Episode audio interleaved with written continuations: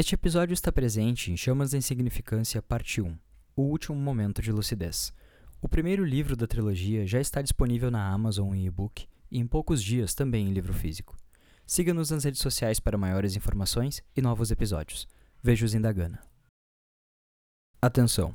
Para uma experiência completa, sugerimos que coloquem os fones de ouvido.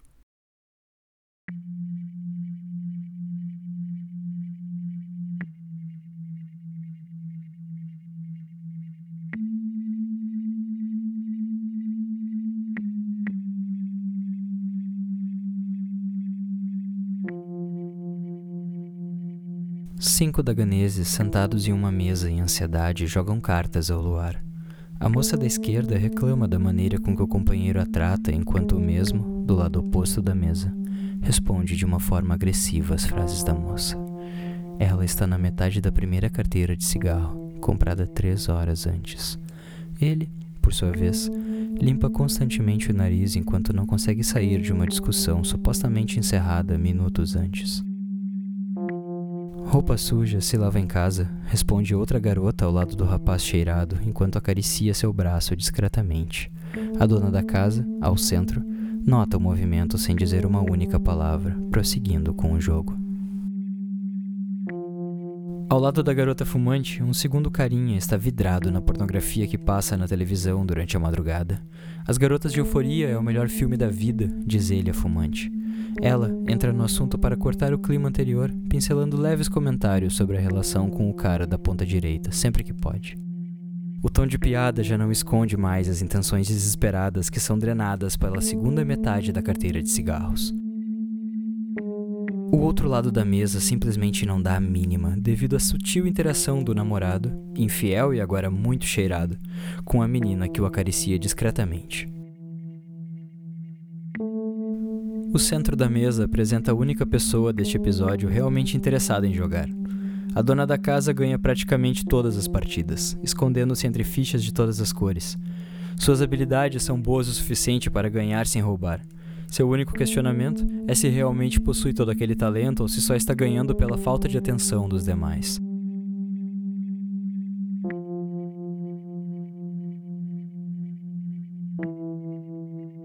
O telefone toca após a última partida.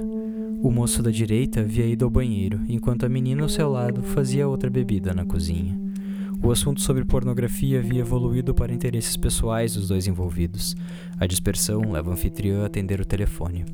Uma voz suave diz: Alô, do outro lado. Uma sexta pessoa não convidada para o jogo ouvir os planejamentos durante o expediente de trabalho e questiona a dona da casa se não estaria interessada em jogar. Curiosa, a moça responde que era a única realmente animada com a jogatina e que em breve a partida chegaria ao fim. Pois então, eu não fiquei interessado na reunião de vocês, mas no jogo em si. Que tal se jogarmos a sós? Questiona a voz do outro lado. A anfitriã pergunta o que apostariam. A presença de seus convidados na tua casa. Quem o ganhar será convidado a ir embora.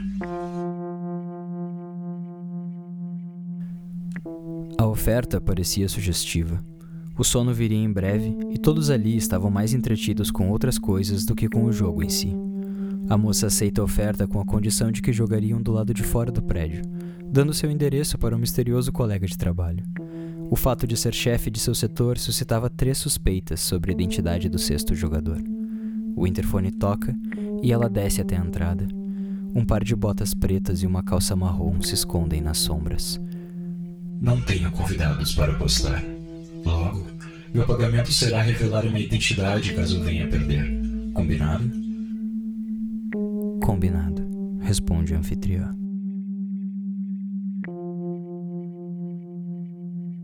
O curioso jogador então oferece uma partida de dados à moça. Cinco dados com números diferentes de lados formariam quantias: um D20, um D12, um D10, um D8 e um D6. Uma primeira quantia jogada pelos dados serviria de referência aos jogadores. O que chegasse à quantia mais próxima da referência ganharia a partida.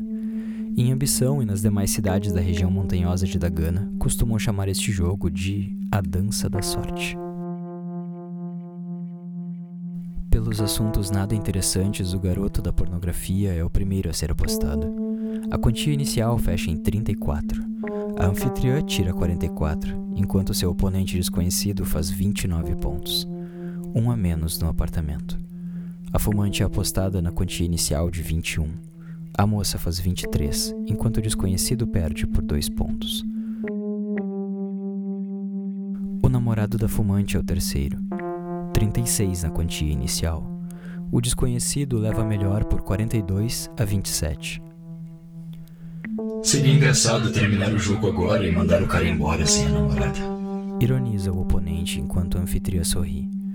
Mesmo desconfortável por não conhecer a identidade do sujeito, ela se sente mais à vontade com ele do que com os demais, por ser a única pessoa realmente interessada na jogatina. Ela usa então a sua lógica da piada anterior e novamente aposta a fumante, ganhando-a de novo por 35 a 7, com a quantia inicial fechada em 38. Vou dar uma dica. Eu trabalho com o namorado dela. Sei que ele também tem um caso com a menina da RH há alguns meses. Eles são desconfortáveis quando estão juntos, não acha? São sim. Honestamente, penso em mandá-lo embora no primeiro problema que aparecer, responde a anfitriã.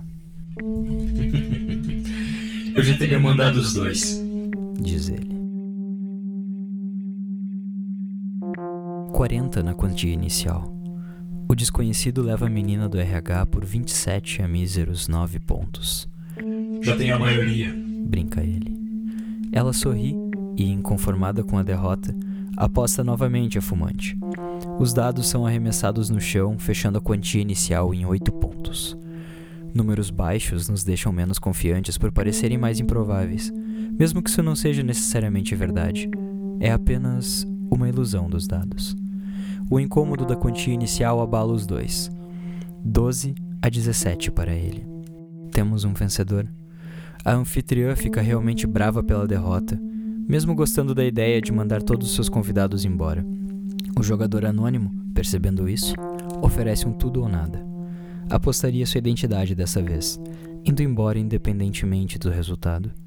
A anfitriã vê a melhor oportunidade de ficar sozinha com seus programas noturnos e aceita a oferta. A quantia inicial fecha em 15 desta vez. O suor escorre pela testa da anfitriã enquanto joga os cinco dados ao mesmo tempo, fechando em 10 míseros pontos. O sujeito, aparentemente muito calmo, joga os dados um por um. 2, 5, quatro, oito, dezesseis. Tua sorte não é tão grande assim. Pode aparecer.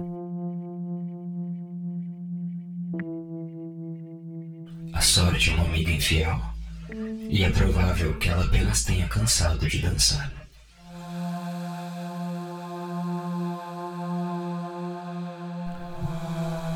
estranho surge da escuridão e paralisa a anfitriã.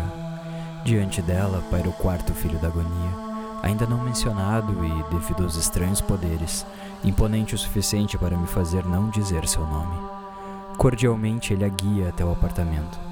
Acende um cigarro antes de tocar a campainha e paralisar o punheteiro ao abrir a porta. O choque se expande aos demais convidados ao notarem a presença do colega de trabalho, não convidado para a reunião. Lentamente, as lembranças daqueles jovens são absorvidas. Já em estado catatônico, os quatro convidados espasmam no chão enquanto o demônio vai até a cozinha, busca uma faca, pega a anfitriã pela mão e a guia enquanto esfaqueia um por um dos seus convidados. O sangue respinga em ambos sem que a anfitriã seja capaz de realizar um único movimento. Após o décimo segundo golpe na moça do RH, o anônimo filho da agonia olha para a anfitriã e admira o contraste do tecido creme com destaques em vermelho. Entrega a faca na mão da moça e absorve boa parte do vício em jogo e suas alegrias, deixando-a apenas as lembranças de tristeza para disfarçar a cena.